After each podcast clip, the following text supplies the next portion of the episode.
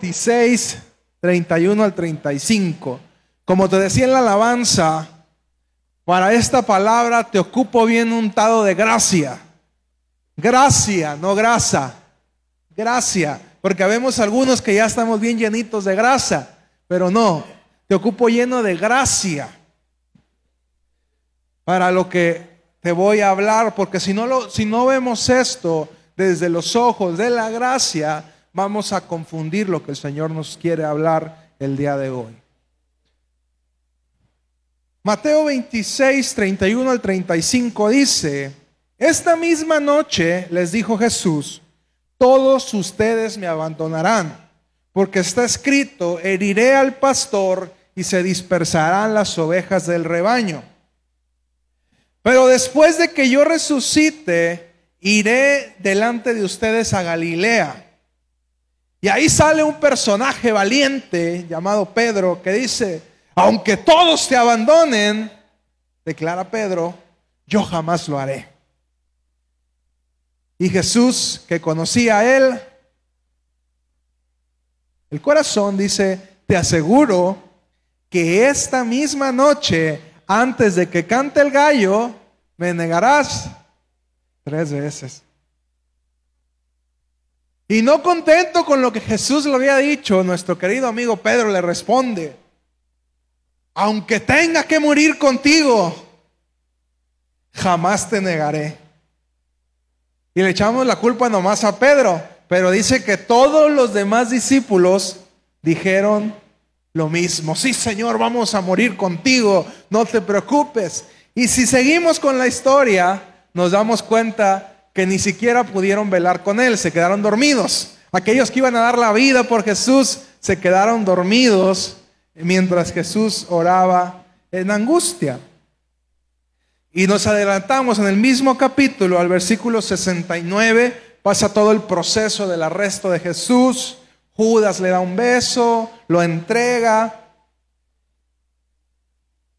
Y en el versículo 69 al 75 dice, mientras, mientras tanto Pedro estaba sentado afuera en el patio y una criada se le acercó.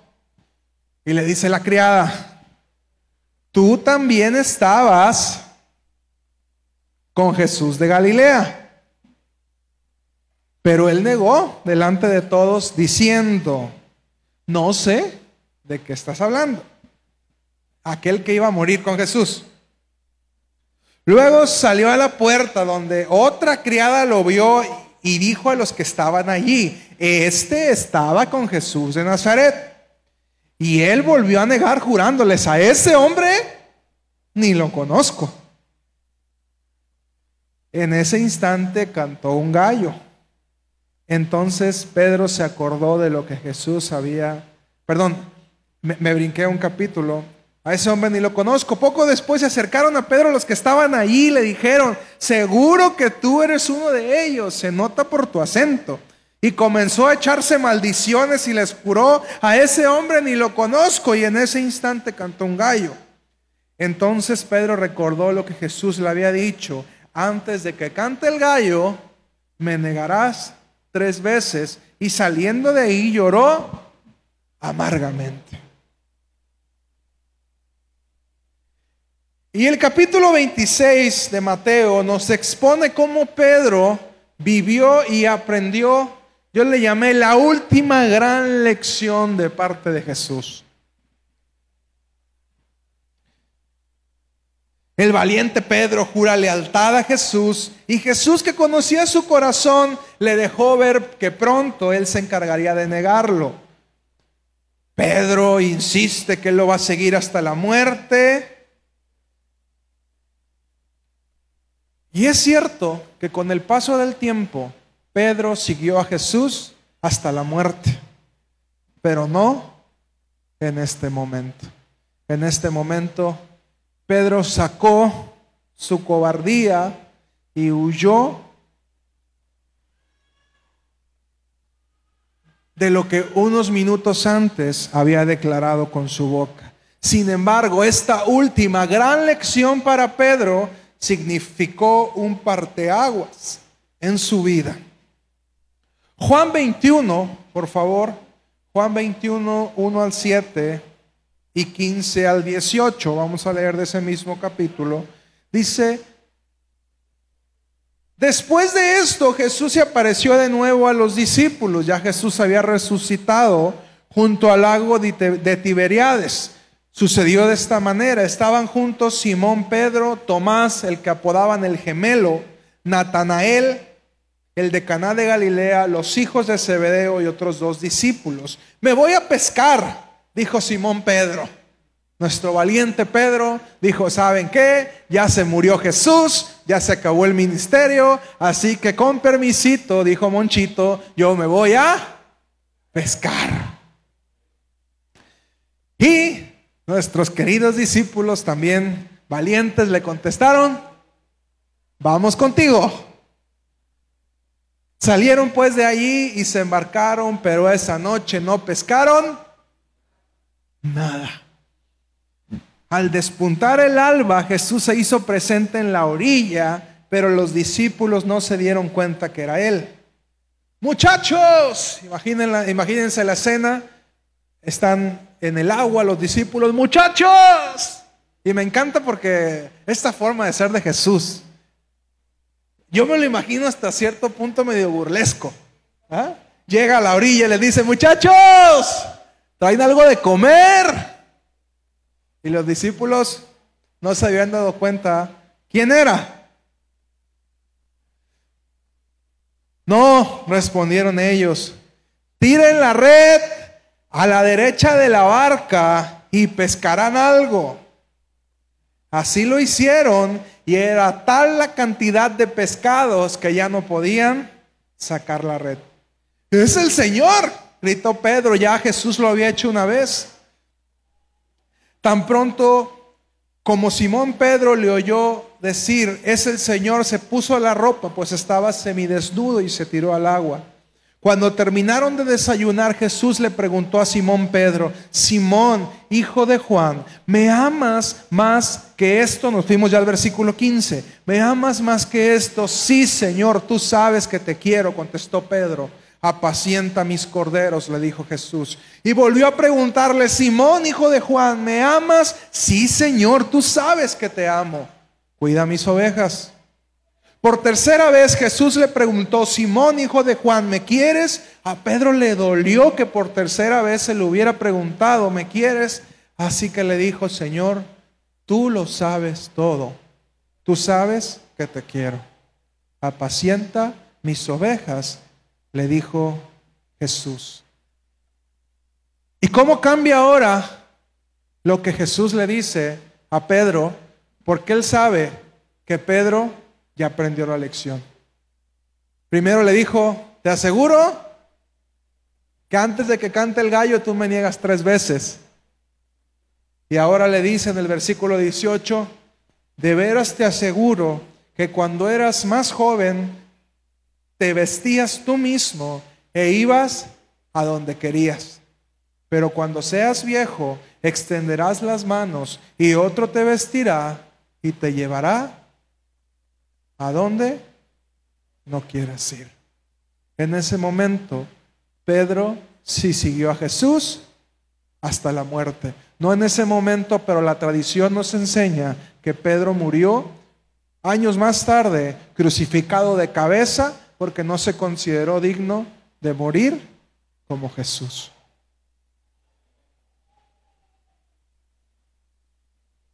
Y la gran lección de Pedro no solo tuvo que ver con darse cuenta que iba a negar a Jesús, porque si dejamos la enseñanza a medias hasta el arresto de Jesús, nos perdemos de la reivindicación que Jesús tuvo con él. La muerte de Jesús marcó un parteaguas en la última gran lección de Pedro.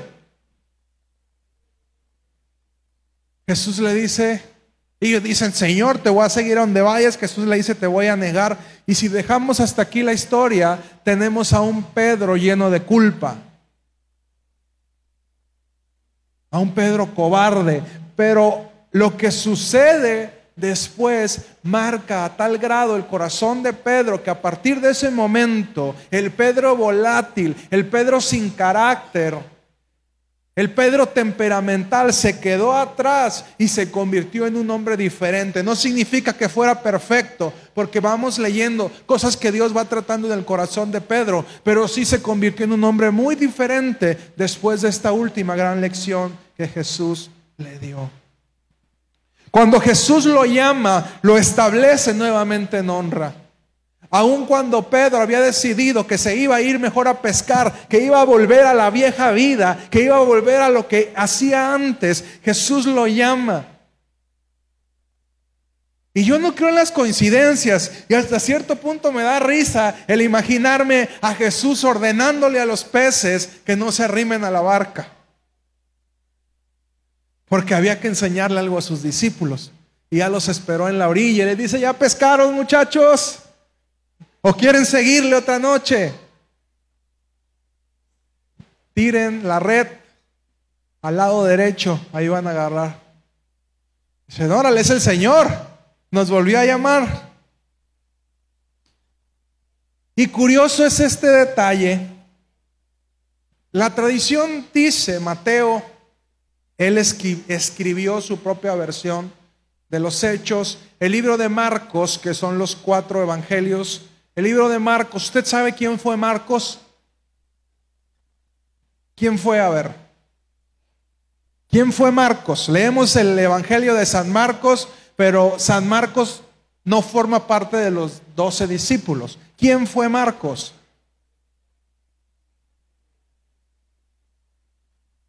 Ah, ¿verdad? No saben.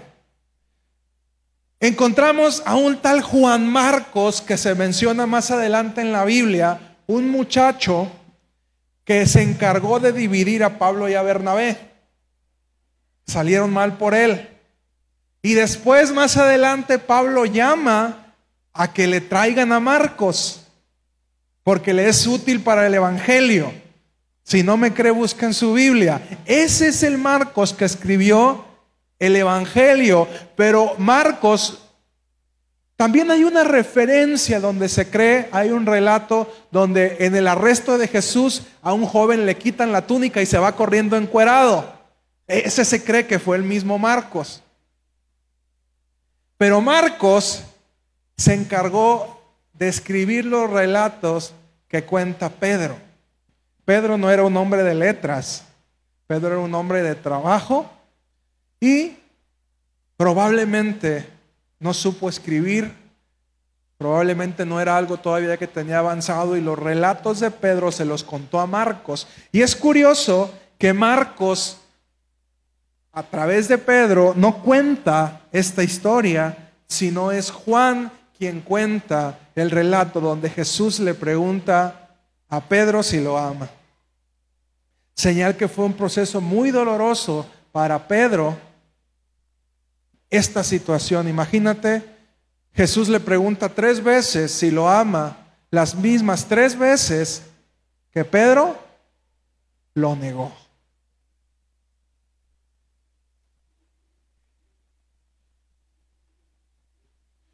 Los relatos en la palabra de Dios no están puestos por casualidad, sino que nos muestran una parte del corazón del Padre. Jesús dijo que si lo conocemos a Él, entonces conoceremos al Padre. Jesús sabía que Judas era ladrón. La muerte de Jesús desnudó el corazón de sus discípulos. Jesús sabía que Judas era ladrón. Jesús sabía que Pedro era cobarde. Jesús sabía que Tomás era incrédulo. Jesús sabía que Juan y Jacobo eran hijos del trueno, por no decirles de otra manera. Yo creo que Jesús no le gustaba decir ese tipo de palabras. Jesús conocía el corazón de sus discípulos. Así es de que dijo conmigo, Jesús conoce mi corazón. Yo a lo mejor no lo conozco, la gente a lo mejor no lo conoce, pero Jesús sí lo conoce. Y como menciona el dicho, Dime de qué presumes y te diré de qué careces. Y si somos sinceros, todos nosotros tenemos un área que sabemos ocultar muy bien.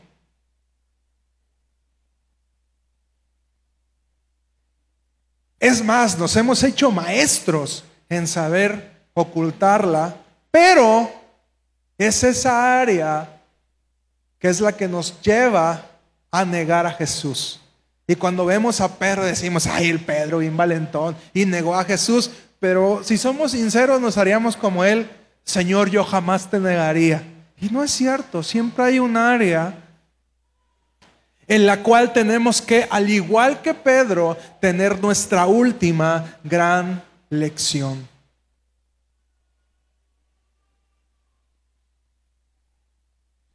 Y esa lección nos va a llevar,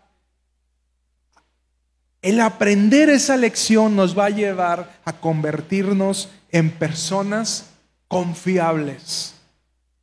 Leí en la semana, esa frase me marcó mucho, dice, si una persona, si tú no, puedes confiar en una persona en un área, pero en todas las demás sí, entonces no puedes confiar en ella. Una persona o es confiable o no es confiable. Porque si hay un área en la que no puedes confiar en esa persona, entonces no es una persona confiable. Y te hago esta pregunta, si Jesús perdonó a Pedro, si Jesús reivindicó a Pedro, ¿hubiera podido perdonar y reivindicar a Judas? ¿Qué problema le hubiera dado a Jesús perdonar y reivindicar a Judas? Incluso vemos más arrepentimiento y lo platicábamos hace tiempo, lo compartió mi esposa. Eh, que fue peor la traición de Pedro que la traición de Judas, porque Judas arrepentido y dándose cuenta del error que había cometido, fue y regresó y dijo, aquí están las monedas, estoy derramando sangre inocente, aquí tienen sus monedas, ustedes son los responsables. Pero lo que llevó el desenlace fue lo que hizo Judas. No comprendió la gracia se sintió culpable y quiso huir. Y esto es lo que quiero decirte. La horcada de Judas fue que quiso huir de, de aceptar su responsabilidad y su error.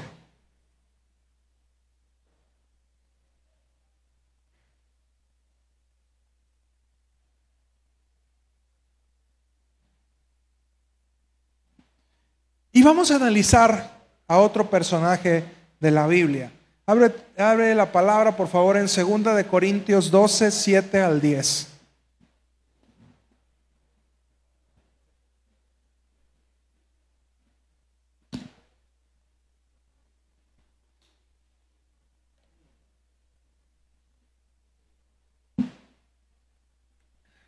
Dice,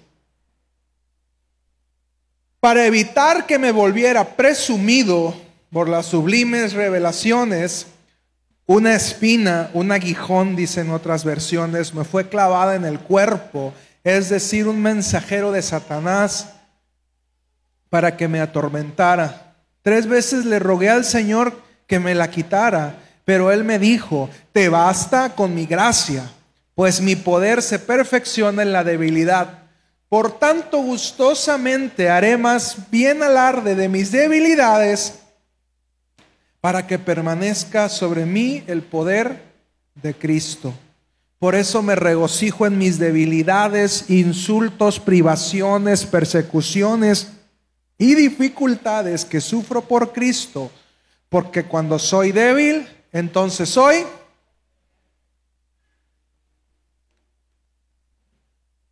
Cuando soy débil, entonces soy. Pero ¿a cuánto les gusta mostrar sus debilidades?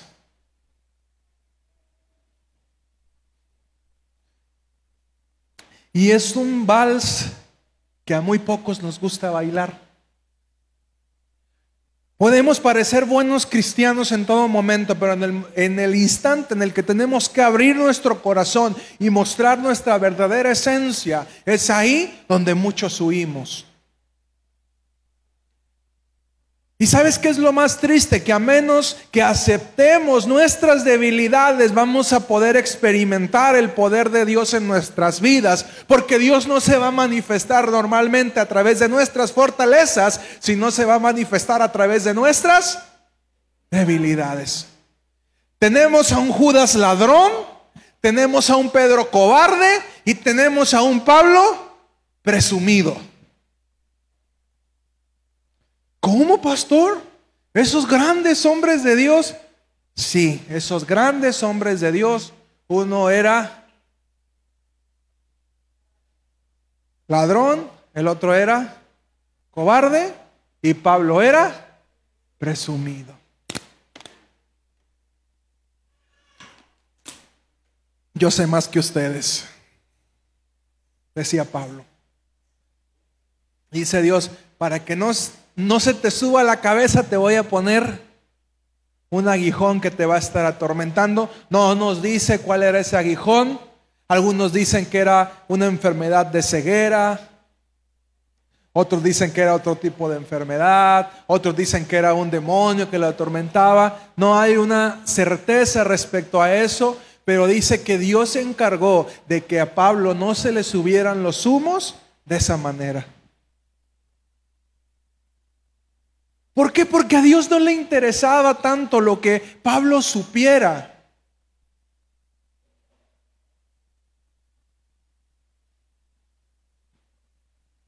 Debemos aprender a gozarnos en nuestra debilidad. Esa debilidad que nos convierte en vulnerables es lo que realmente nos acerca a Dios. Es lo que nos hace depender de la gracia. Una persona que es legalista es alguien que no es plenamente consciente de esa debilidad o al menos que cree que puede ocultarla. Porque todos nosotros tenemos algo que queremos ocultar. Algo que sabemos que nos hace daño y que le hace daño a los demás. Y algo que en cualquier momento nos puede alejar de Dios. Yo me he dado cuenta y te abro mi corazón en lo personal que un área que a mí me puede alejar de Dios en cualquier momento es el desánimo. Y para mí es muy fácil decir, ya, ya me harté, siempre lo mismo, problemas y más problemas, Señor, ya, me voy. Ya no quiero ser el pastor, siempre lo mismo. Ay, búscate a alguien, uno que dé la talla, yo ya no, Señor, ya me voy. Y cuando vienen los momentos de lucha, normalmente esa es mi reacción. Y es algo que he tenido que trabajar en mi vida. Y antes lo decía mi esposa, luego me comenta, ¿y cómo enfadas tú siempre que has dejado tantas cosas y que ya, ya cambia ese discurso? Pero esa ha sido mi área, mi, gran lección, la cosa que yo he tenido que aprender a tratar. Desde chico mi papá me decía, tú tienes arranque de caballo garañón y trotar de burro, me decía. Arrancas muy bien las cosas y luego te vas cansando, te vas desanimando y no logras las cosas en tu vida. Y desde ahí me fui dando cuenta, dando cuenta que el desánimo es algo que con lo que tengo que trabajar en mi corazón. Y no es que me ponga ese nivel, pero quiero que, vayas eh, dando forma, irle dando forma a lo que te estoy compartiendo. Judas era ladrón, Pablo era... Pablo era presumido, Pedro era cobarde y el Paco era desanimado. Bien, y ahora Judas, Pedro, Pablo, Paco, Fidel, ¿qué es? Desanimado también. Ah, somos del equipo, usted es de mi equipo, hermano. Qué bueno. Fíjese. Entonces tenemos a Judas ladrón, Pedro cobarde, Pablo presumido, Paco desanimado, Fidel desanimado, Charo ¿qué es? ¿No sabes? Entonces tenemos que empezar a investigar. Y eso es lo que tú quieras para que te vayas poniendo en la lista junto con nosotros. Quiero que el día de hoy salgas sabiendo cuál es esa área. Porque si tú logras descifrar cuál es esa área, vas a comenzar a hacer cambios en tu vida. No te puedes ir sin saberlo. Money, ¿qué es money?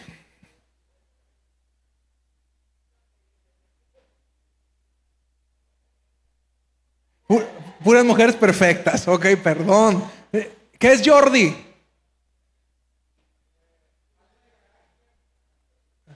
Jordi sin carácter, muy bien, dice Jordi. ¿Qué es Isaí? ¿Eh? Inseguro. Ok, ya vamos aumentando la lista.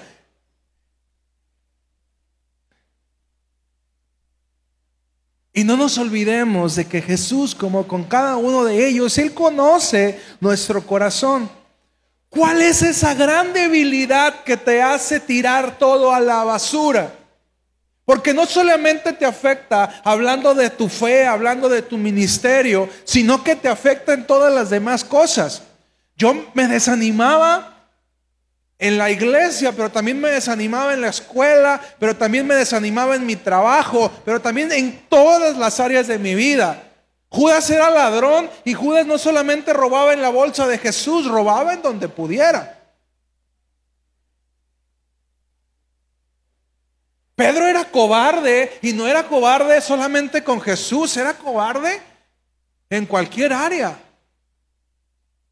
Pablo era presumido y no era presumido con los cristianos, también era presumido con todas las demás gente. Y ellos no tuvieron problema en ocultarlo. ¿Por qué nosotros tenemos que tenerlo?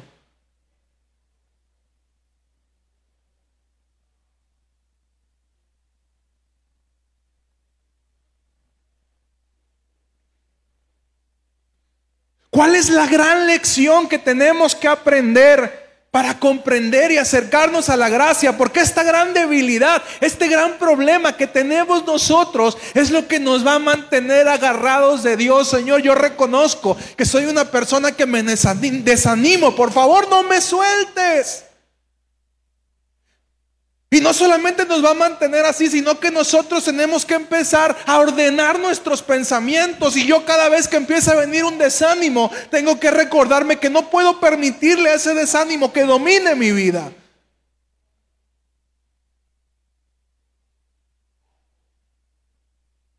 No puedes permitirle al desánimo, Fidel. Cuando el, el pensamiento del desánimo venga y dice, no puedes, no eres capaz, mira, mira tu familia, ¿cómo lo vas a lograr? En ese momento tienes que ordenarle a tu pensamiento y decirle, tú no puedes más que Dios. Cuando venga la inseguridad, Isaí, tú tienes que decirle a la inseguridad, tú no puedes más que Dios, yo confío en Él. Es mi naturaleza ser inseguro, sí, pero ese pensamiento no va a dominar mi corazón.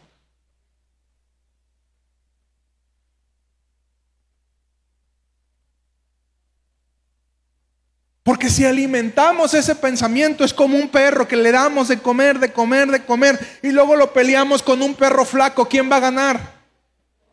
Pues el perro gordo porque lo alimentamos. Si a uno le damos carne y al otro le damos tortilla, pues el de carne va a tener mucha proteína. Y así estamos nosotros en nuestro pensamiento. Y hasta que no estemos plenamente conscientes de cuál es ese problema que nos aleja de Dios, y trabajemos con Él y nos agarremos con Él delante de Dios a pesar de eso que tenemos. ¿Tú crees que Pedro no se sintió cobarde muchas veces? Más adelante en su vida, pero él entendió y recordó un día yo negué a Jesús. Y Jesús me restauró nuevamente y fue algo que marcó su vida.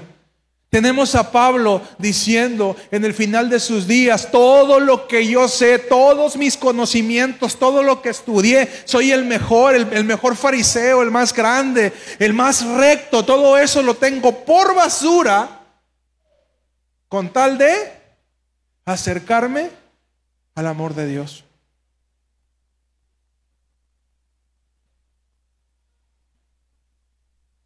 Y cuando somos conscientes de esa área, entonces la vamos a fortalecer de tal manera que Dios se va a mostrar en nosotros a través de esa debilidad.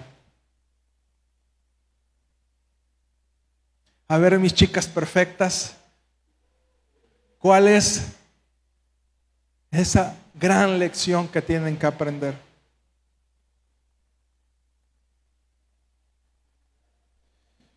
Esa área de tu vida, y con esto te voy ayudando para que la descifres, tiene la capacidad de detonar tus mayores temores.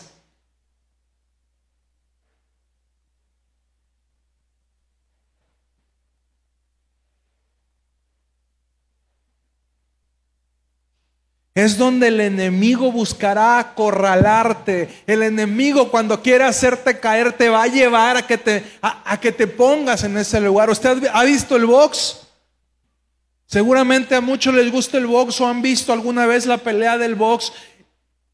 Y en este tipo de deporte, cada uno de los boxeadores va a tratar de arrinconar al otro al espacio donde él es más fuerte. Si mi ventaja, si soy más alto que tú, te voy a llevar a la distancia. Porque yo te voy a pegar y tú no me vas a alcanzar a pegar. Pero si yo soy más fuerte, te voy a llevar a la lucha cuerpo a cuerpo. Te voy a desesperar porque yo sé que ahí te voy a ganar. Pero hay un lugar que nunca falla cuando quieres acorralar a alguien y es llevarlo a las cuerdas. Porque ahí no hay salida. En una esquina, en las cuerdas, el enemigo va a querer llevarnos en esa zona. Y esas cuerdas, esa esquina va a ser esa área que tenemos en nuestra vida y que, muchas veces hemos querido ocultar. Y el enemigo nos va a llevar ahí. Cuando nos quiera acorralar, cuando nos quiera sacar de lo que estamos haciendo, nos va a llevar a la esquina.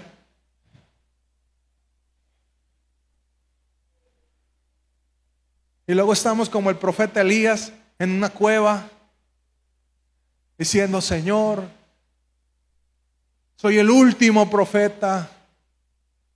No vale la pena vivir. Señor, hasta aquí se acabó mi historia. Y así me siento yo muchas veces, Luego me, me pongo bien Elías.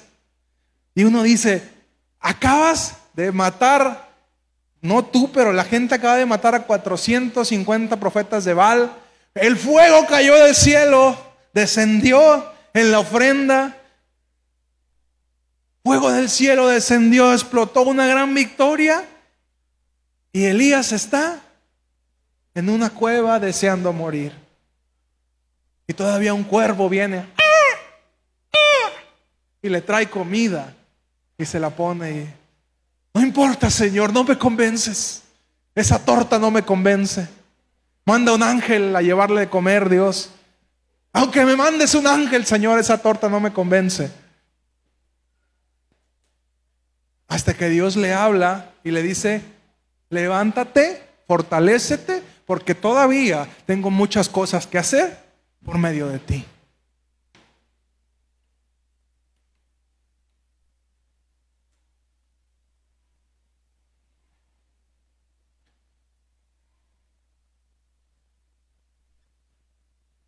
Cuando aprendamos esa última gran lección, las personas van a poder ver ese crecimiento en nosotros. Un día, Isaí, van a decir, ese niño era bien inseguro, yo lo conocí cuando era bien inseguro.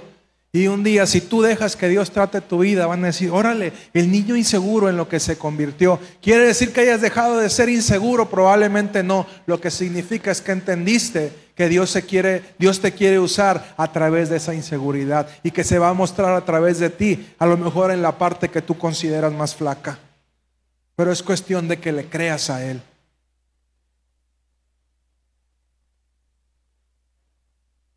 Judas ladrón, Pedro, cobarde, Pablo, Paco. No, encuentro la palabra, ¿verdad? ¿Cuál sería la palabra? ¿Desanimoso sería la palabra? A ver que me ayuden. Maite. ¿Eh? Manipuladora. Ok, mira qué bueno.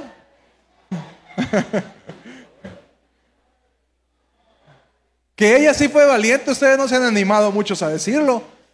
Dicen, ay, yo, imperfecciones yo, hello.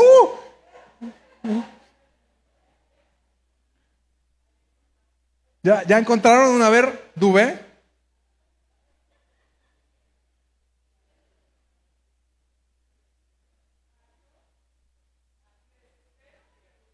Orgullosa, muy bien, desesperada y orgullosa. Dubé.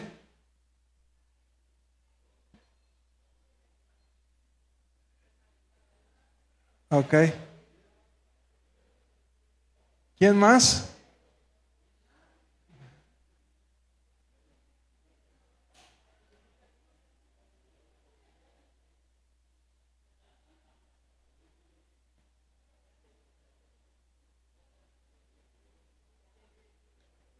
Y sabes, Hugo, presumido, dice Hugo, él es presumido. Y lo dice, lo dice con... Hugo presume que es presumido. Así, como tal, que se vea, que se vea que lo hace con el corazón. Fíjese, no es casualidad. Como les decía, Encontramos al final de sus días un Pablo humilde, un Pedro valiente, un Juan manso.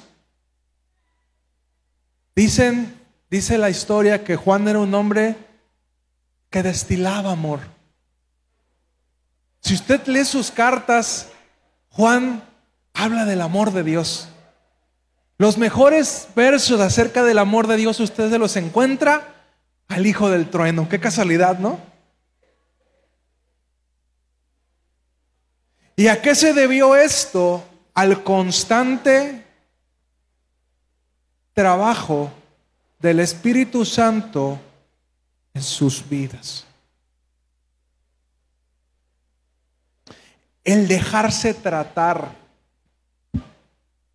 Porque la única forma de moldear algo es a través de los golpes. ¿Usted quiere darle forma a una piedra? Es a través de los golpes. Y hay unos que estaremos más blanditos y otros que estaremos más duros.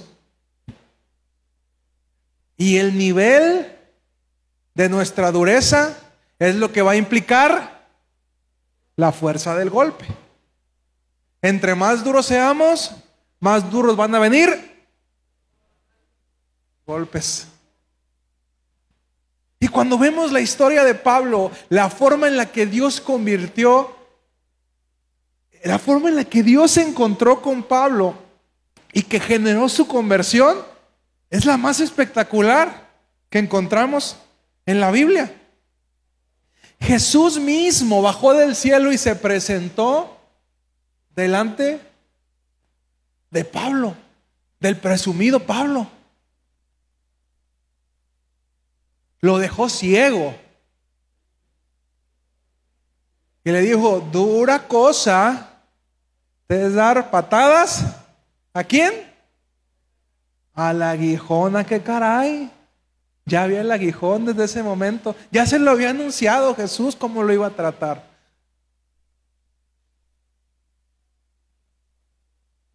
Pero el resultado de lo que ese Pablo, orgulloso, presumido, se convirtió. Hasta hoy en día marca nuestras vidas, porque ese conocimiento, esos viajes, ese esfuerzo que tuvo Pablo y cómo Dios lo utilizó, lo recompensamos y recibimos recompensa, perdón, nosotros hasta el día de hoy.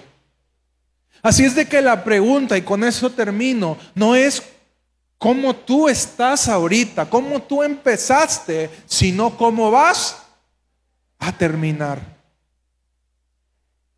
Y podrás ser fuerte en muchas cosas. Yo me considero ser fuerte en muchas cosas. Pero una vez que llega el desánimo, soy muy propenso a caer, a menos que me agarre de Dios.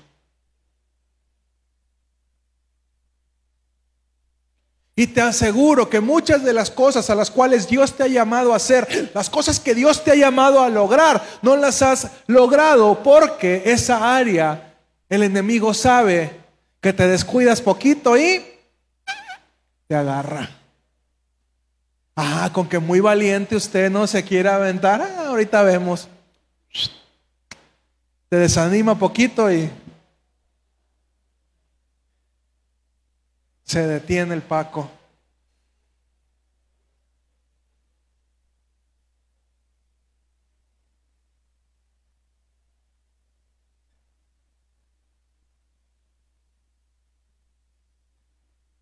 Y Dios en su amor muchas veces me ha puesto la posibilidad de desanimarme. Me ha puesto a gentes a mi lado que me desaniman y me dicen, no vas a lograr lo que te propones. Y es Dios malo por eso, no es porque Dios está tratando mi carácter. Dios está formando mi carácter, está tratando mi temperamento y está formando mi carácter, porque es una palabra que confundimos mucho. Le llamamos persona que tiene carácter, alguien explosivo o enojón, y eso no es carácter, eso es temperamento. Es una persona todo lo contrario, que carece completamente de carácter. Una persona explosiva, irascible, es una persona que no tiene absolutamente nada de carácter, porque no sabe dominarse a sí mismo. Dios va a trabajar todos los días con nuestro carácter y qué mejor que estemos conscientes de cuál es el área en la cual podemos caer y que en ese momento, en el momento en que viene el ataque, podamos detenerla desde nuestro pensamiento y que de nuestro pensamiento no baje a nuestro corazón y lo llevemos a acciones.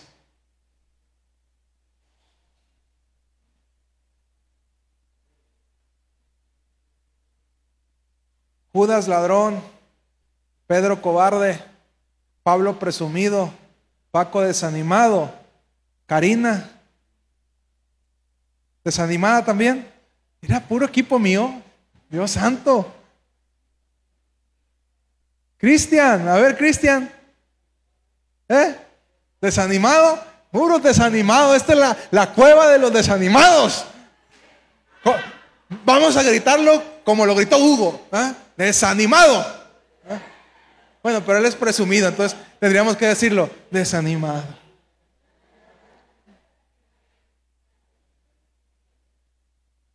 Y una persona desanimada nunca va a lograr las cosas porque va a empezar bien.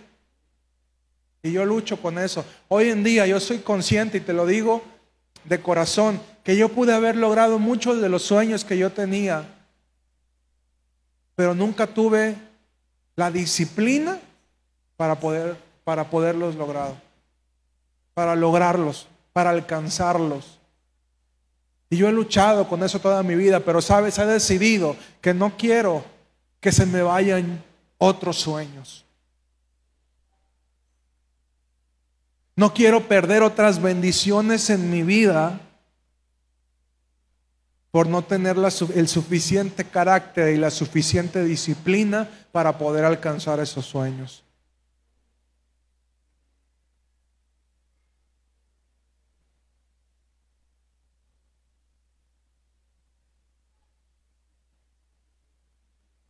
Así es de que a partir de hoy quiero que se acaben las excusas. Quiero que nos vayamos todos sabiendo cuál es esa área en la cual tenemos que aprender nuestra última gran lección, como lo hizo Pedro.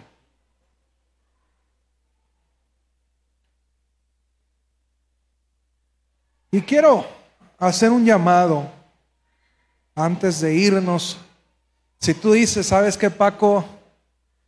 Yo he estado luchando con eso que tú dices. Yo sé cuál es mi, mi gran problema. Y me he sumergido en eso. Y me encuentro detenido de las promesas de Dios, detenido de los planes de Dios para mi vida. Por estar metido en esa área. Si tú eres esa persona, quiero que pases para poder orar por ti.